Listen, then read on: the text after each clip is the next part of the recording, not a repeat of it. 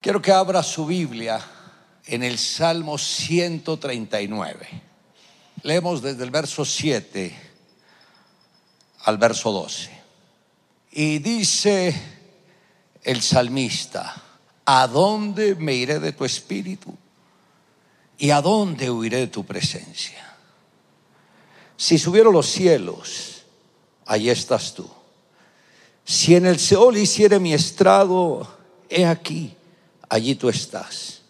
Si tomare las alas del alba y habitare en el extremo del mar, aún allí me guiará tu mano y me asirá tu diestra. Si dijere ciertamente las tinieblas encubren, aún la noche resplandece alrededor de mí. Aún las tinieblas no encubren de ti, y la noche resplandece como el día. Lo mismo te son las tinieblas que la luz. Diga conmigo, Señor Jesús, habla a mi vida, ministra a mi corazón. Que hoy tu palabra yo la puedo entender para guardarla, para declararla y para practicarla. Mira que te lo pedimos en el nombre de Jesús. Amén y amén relacionándonos con el Espíritu Santo.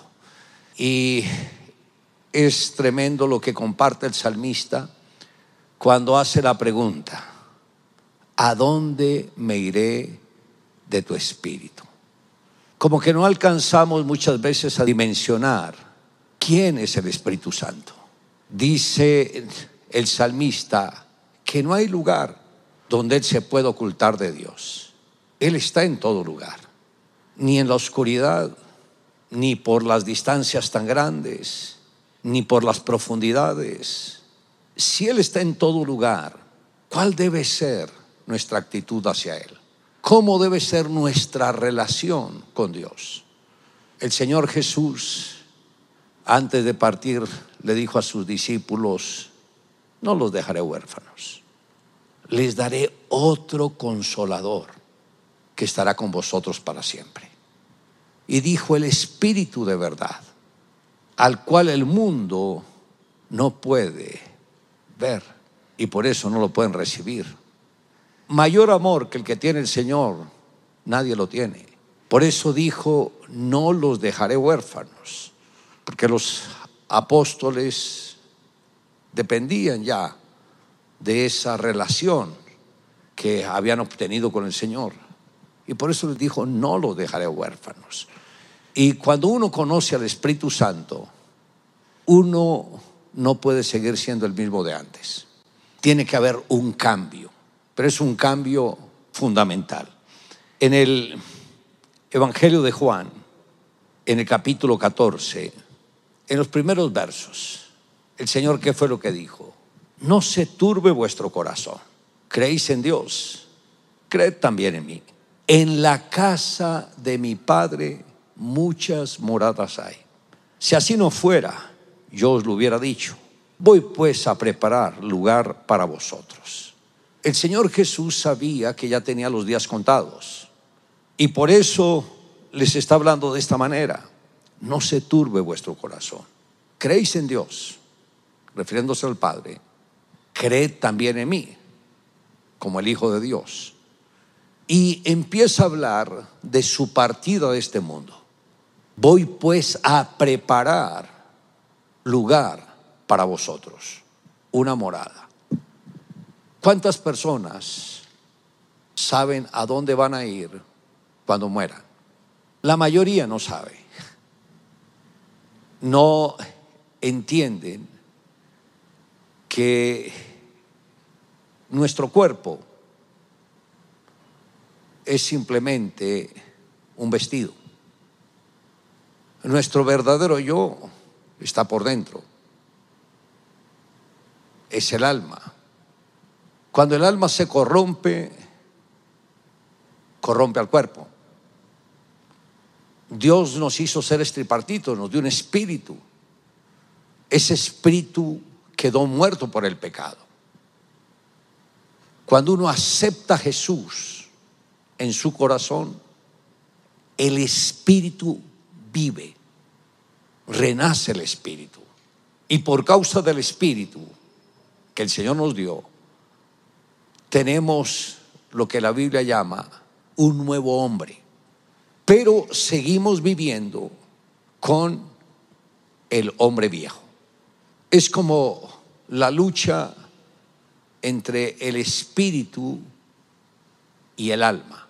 Recuerde que la caída de Adán, ¿por qué fue? Porque el alma se puso de acuerdo con el cuerpo y derrocaron al espíritu. El mismo Señor le había dicho a Adán, el día que comieres de el fruto de ese árbol morirás. Y ahí fue donde neutralizaron al espíritu y el alma y el cuerpo decidieron. Un ejemplo, Noé en el arca. El arca tenía tres compartimientos, tres pisos. En el primer piso acomodó los animales, en el segundo piso los alimentos y en el tercer piso Noé y la familia. Y solo tenía una ventana, todo el arca, y la ventana estaba en el techo. ¿Esto qué representa? Que solamente hay una manera de comunicarse el hombre con Dios y es a través de esa ventana. Y esa ventana solamente tiene derecho lo que es el espíritu. Y si el espíritu está muerto, no hay relación con Dios. Y ahí es cuando viene el caos. Cuando una persona se desconecta de Dios, puede hacer lo que sea, pero un día tendrá que darle cuentas a Dios. Sabemos que hay dos lugares donde las personas van, o el infierno o el cielo. El enemigo pone la duda en las mentes de las personas. ¿Será que va a existir un infierno? No. ¿Por qué? Porque el enemigo ya sabe que su destino es el infierno eterno. Y no se quiere solo. Y por eso trata de engañar a muchos. Pero es tremendo porque el Señor Jesús dijo a sus discípulos, o sea, y nos incluimos nosotros, no los dejaré huérfanos, no quedarán desprotegidos, les daré otro consolador, el Espíritu de verdad. Y por eso lo que enseña este texto, no se turbe vuestro corazón. Creéis en Dios, creed también en mí en la casa de mi padre muchas moradas hay, pero muchas. O sea, para que el Señor diga muchas, es que son muchas, porque al Señor nada lo sorprende. Muchas moradas hay. Voy pues a preparar lugar para vosotros. Y si me fuere, os prepararé lugar, vendré otra vez y os tomaré a mí mismo para que donde yo estoy, vosotros también estéis. La promesa de Jesús, y Jesús nunca mintió, donde Él esté, los que hemos creído en Él, estaremos con Él. Por eso cuando un creyente parte de este mundo, este creyente sabe a dónde va. No hace mucho tuvimos el sepelio de uno de los pastores no falleció de COVID, gracias a Dios. Fue un infarto, pero fue un infarto fulminante. Eh, la esposa me llamó, me dijo hace 15 minutos partió. Luego yo fui hasta la casa y el cadáver todavía estaba ahí en el, en el piso, lo habían cubierto con una cobija. Y yo me acerqué corrí un poquito para ver el rostro y me impresionó la expresión del rostro. Yo tengo que estar en muchos sepelios y algunos la expresión que tiene el rostro es o preocupación o angustia o haciendo alguna mueca. Pero la expresión que del rostro de este hombre fue lo que me llamó la atención seguía teniendo el mismo color, no se puso pálido. Y era como una expresión de satisfacción. No sé si había alcanzado a ver el Señor, no sé si vio la gloria de Dios, pero le vino un aire de satisfacción como diciendo, wow, voy a algo mejor. Cuando alguien parte en el Señor, dice que los ángeles son los que vienen a llevarlo a la gloria. Y ahí uno entra, no hay término medio, no hay un limbo, no hay un lugar donde las personas tengan que estar una prueba por determinado tiempo, no. Ya es el destino eterno. O se va al cielo o se va al infierno, no hay término medio. Antes de que Jesús muriera, existía un lugar intermedio, conocido como el seno de Abraham. Y en la parábola que el Señor dio del hombre rico, el hombre pobre, el hombre rico era un hombre que quería darse la mejor vida. Todos los días hacía fiestas espléndidas. Y el pobre no tenía nada. Estaba cerca de la casa de la si le daba algo de comer. Murieron los dos. Primero murió el pobre y los ángeles vinieron y lo llevaron al paraíso o al seno de Abraham. Y murió el rico y abrió sus ojos en tormentos, en el infierno. Imagínese, está bien una fiesta, posiblemente tomando licor, compartiendo con sus amigos, ¡pah! le da el infarto, muere. Y cuando abre los ojos se encuentra en medio de las llamas, en un lago que arde con fuego y azufre, y ahí es donde su morada por la eternidad.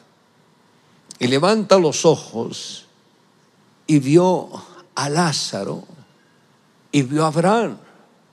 Sabía de Abraham, sabía que Abraham era un patriarca, reconoció a Lázaro, no perdió memoria, y le dijo, Padre Abraham, envía a Lázaro, todavía lo seguía tratando como el siervo, envía a Lázaro para que moje la punta de su dedo en agua y la ponga en mi boca para que me refresque, porque estoy siendo atormentado en esta llama.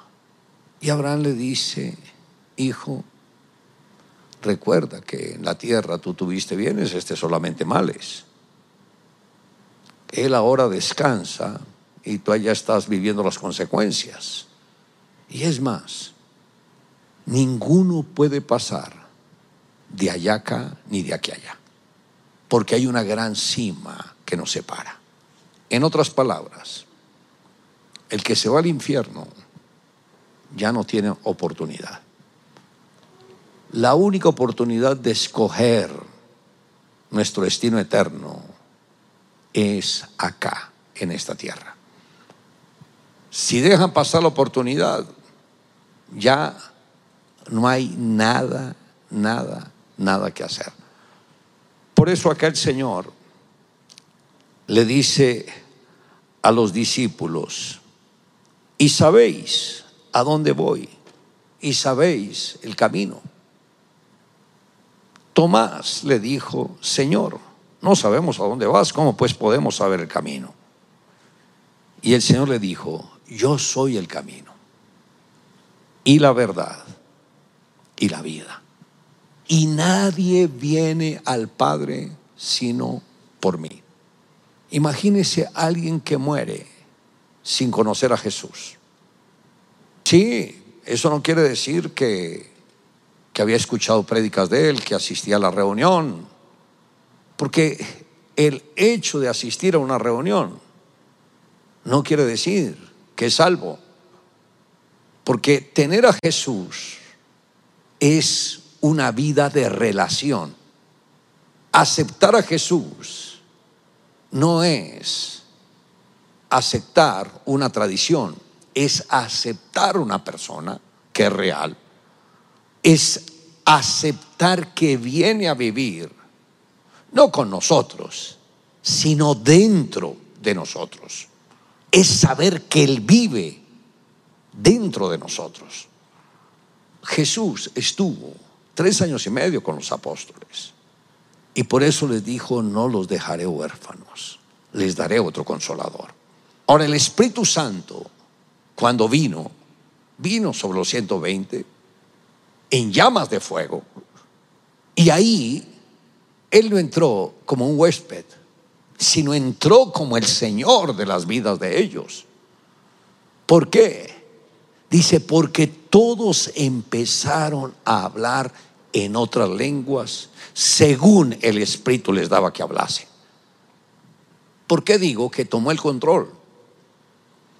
Santiago dice, en su epístola, en el capítulo 3, dice, el hombre ha podido domar todo en esta tierra. Solamente hay una cosa que no logró domar, la lengua. Y dice, la lengua es un fuego, un mundo de maldad. La lengua está inflamada por el infierno. Con ella bendecimos a Dios y maldecimos a los hombres que fueron hechos a la imagen y semejanza de Dios. Santiago está hablando que esta lengüita es muy peligrosa. Dice, el hombre ha domado todo menos la lengua. Solo hubo alguien que pudo tener dominio sobre la lengua y fue el Espíritu Santo. Cuando llegó sobre los 120 que estaban en el aposento alto, llegó a las vidas de ellos y lo primero que les controló fue la lengua. Y ellos empezaron a hablar en otras lenguas que no conocían y hablaban las maravillas de Dios. Y los judíos que estaban ahí, que no eran cristianos, escucharon que hablaba las verdades eternas. Cuando alguien tiene a Jesús, el siguiente paso es que el Espíritu Santo controle su vida. Y sabrá que ha controlado su vida cuando ha controlado la lengua. Hago una pregunta. ¿Ustedes oran en lenguas? Mm, llore hace tiempos, pero ya, eso quedó en historia. No, cuando el Espíritu Santo vive en una persona, Él se expresa continuamente, pero depende de nosotros mismos. El apóstol Pablo dijo, hablo en lenguas más que todos vosotros, pero cuando estoy con personas, prefiero hablar pocas palabras con entendimiento que diez mil palabras sin que ellos me entiendan. ¿Qué tal usted con su vecino? Oye, vecino, y el vecino, ¿qué qué? ¿Usted qué está diciendo? Porque las lenguas es para nuestra intimidad con Dios. Cuando una persona ora en lenguas, es el Espíritu el que está intercediendo por nosotros. El apóstol Pablo dijo, ¿qué hemos de pedir como conviene? No lo sabemos. Pero el Espíritu, y se refiere al Espíritu Santo, intercede por nosotros con gemidos indecibles. O sea, el mismo Espíritu Santo, cuando está en nosotros, que estamos en una presión que no sabemos cómo orar, ahí es cuando el Espíritu Santo toma el control y empieza hacer una oración que nos sorprende. A veces son gemidos, a veces son palabras, pero es intercediendo ante el Padre a favor de nosotros. Por eso es importante que uno le dé el lugar al Espíritu Santo, porque Él nunca se va a imponer. Que usted pueda decir, tengo el mejor amigo, tengo el mejor guía, tengo el mejor intercesor, que es el Espíritu Santo, viviendo dentro de mi vida. El Señor le dice, yo soy el camino, la verdad y la vida, nadie viene al Padre sino por mí. Si me conocieseis, también a mi Padre conoceríais. Desde ahora le conocéis y le habéis visto. Felipe le dijo, Señor, muéstranos al Padre y nos basta. Jesús le dijo, tanto tiempo hace que estoy con vosotros y no me has conocido, Felipe. el que me ha visto a mí, ha visto al Padre. ¿Cómo, pues, dices tú, muéstranos el Padre? ¿No crees que yo soy en el Padre y el Padre en mí? Las palabras que yo os hablo no las hablo por mi propia cuenta, sino que el Padre que mora en mí hace las obras. Creedme que yo soy en el Padre y el Padre en mí. De otra manera, creedme por las mismas obras. El verso 12, vean lo que dice. De cierto, de cierto os digo, el que en mí cree, las obras que yo hago, él las hará también, y aún mayores porque yo voy al Padre.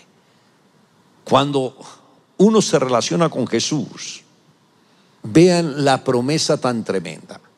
El que en mí cree, no está hablando de pastores, no está hablando de líderes, está hablando de una vida de relación. El que en mí cree, las obras que yo hago, Él las hará también. Y aún mayores, porque yo voy al Padre. A veces piensan que cuando hay un enfermo, el milagro ocurre si el pastor ora por el enfermo. El Señor dijo, no, no, no es algo que estoy confiando solamente a los pastores, no. Usted, si cree, no importa cómo haya sido su vida. Señor dice, si cree las obras que yo hago, esas mismas obras hará, porque yo voy al Padre. Imagínense en esta época de pandemia, ¿cuántos les han llamado para decirle fulano de tal le dio el COVID? Mm, pobrecito. Cuando nosotros tenemos la respuesta, me ha tocado enviar miles de audios por personas enfermas de COVID y en la mayoría de casos he visto el milagro. Cuando le llegan los audios a tiempo, Dios hace la obra. Pero esto lo podemos hacer todos, porque el Señor no los dejó ustedes por fuera, los incluyó. Las obras que yo hago, haréis vosotros en mi nombre. ¿Sabe por qué algunos no lo hacen? Porque saben que su vida tiene grietas en el carácter, que hay cosas de este mundo que los tienen atrapados, que hay áreas que ellos no han querido soltar, que siempre están posponiendo esa entrega plena con el Señor. ¿No creen que hoy el día en que rompan con todo eso y se vuelvan al Señor de todo corazón? y que le digan al Señor, Señor, a partir de hoy me determino en servirte. Yo quiero moverme en la dimensión tuya.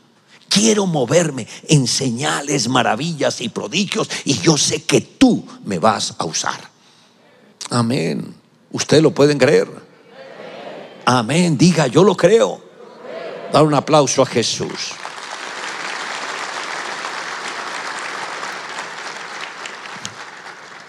En el verso 15, el Señor dijo, si me amáis, guardad mis mandamientos. Y yo rogaré al Padre y os dará otro consolador para que esté con vosotros para siempre. Note, si me amáis, guardad mis mandamientos. Que eso que el Señor nos habla a través de la Biblia no entre por un oído y salga por el otro. Es para guardar lo que Él nos está mandando y los mandamientos del Señor no son gravosos. Dice, y yo rogaré al Padre y os dará otro consolador, que esté con vosotros para siempre. Lo que les decía antes, el Espíritu Santo llega a una vida pero para quedarse. Él no llega de visita. Por eso lo que dice Apocalipsis, yo estoy a la puerta y llamo. Si alguno oye mi voz y abre la puerta, yo entraré a él cenaré con Él y Él conmigo.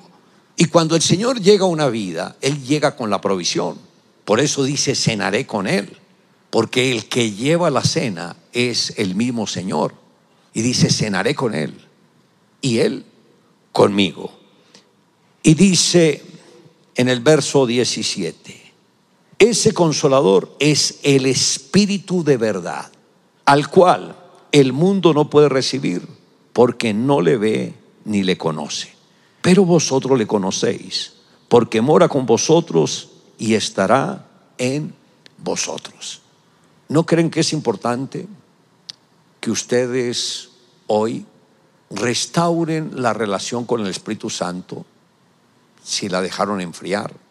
¿O arreglen las cuentas con Dios para que Él hoy mismo les dé ese consolador? Yo no entiendo que hay cristianos que vivan un día sin el Espíritu Santo. No sé cómo hacerlo. Porque el único que nos puede proteger del pecado y de la contaminación del mundo es el Espíritu Santo. Pero Él tiene que estar viviendo dentro de nosotros. Ahora, ¿y cómo hace uno para saber que el Espíritu Santo está dentro de uno? Dijo el Señor, el que cree en mí, de su interior fluirán ríos de agua viva. Y dijo, y esto se refería al Espíritu que habían de recibir los que en él creyesen. Y un río de agua viva no pasa desapercibido, se siente. Y si ustedes sienten esos ríos de agua viva, saben que el Espíritu Santo está con ustedes.